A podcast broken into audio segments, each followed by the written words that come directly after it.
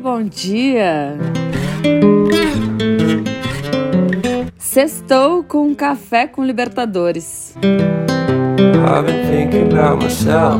Eu sou Bianca Molina e tô nessa mais uma vez com vocês.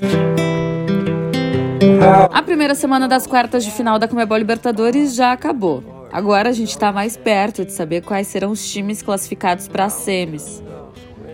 Bora repassar os resultados? Corinthians 0, Flamengo 2, Atlético Mineiro 2, Palmeiras também 2, Vélez 3, Tadieres 2 e o último jogo, empate sem gols entre Atlético Paranaense e Estudiantes. Essa partida que aconteceu nessa quinta-feira na Arena da Baixada, casa do Furacão, e que terminou com uma sensação de frustração, digamos assim. Isso porque os torcedores do Atlético chegaram a ter dois momentos de comemoração no jogo. Primeiro, num pênalti marcado ainda no primeiro tempo, mas que foi anulado com auxílio do árbitro de vídeo, e depois no gol do Thiago Heleno no final do segundo tempo. Ele cabeceou para o fundo das redes, mas o VAR mais uma vez foi importante e identificou posição irregular.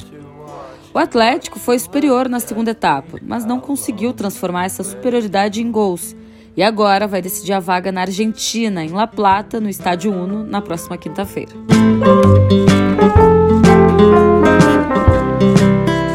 Jogo que é contra um time argentino que conhece muito bem a competição. Afinal de contas, o Estudiantes tem quatro títulos da Comebol Libertadores. Ah, mas deixa eu falar uma coisa para vocês. Com esse confronto, o Filipão se tornou o técnico com mais participações na fase de quartas de final da competição. Oito agora ao todo. E se serve de um ânimo extra para os torcedores do Atlético. Em todas as outras vezes, ele se classificou para a semifinal.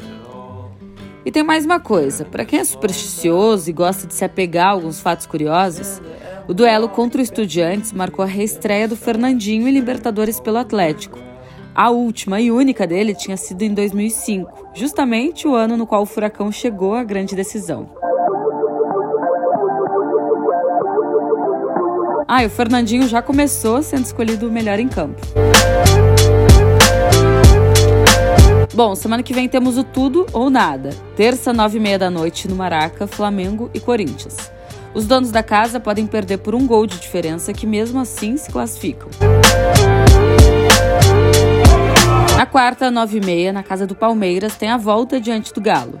Qualquer empate é pênaltis. Se houver um vencedor, esse se classifica.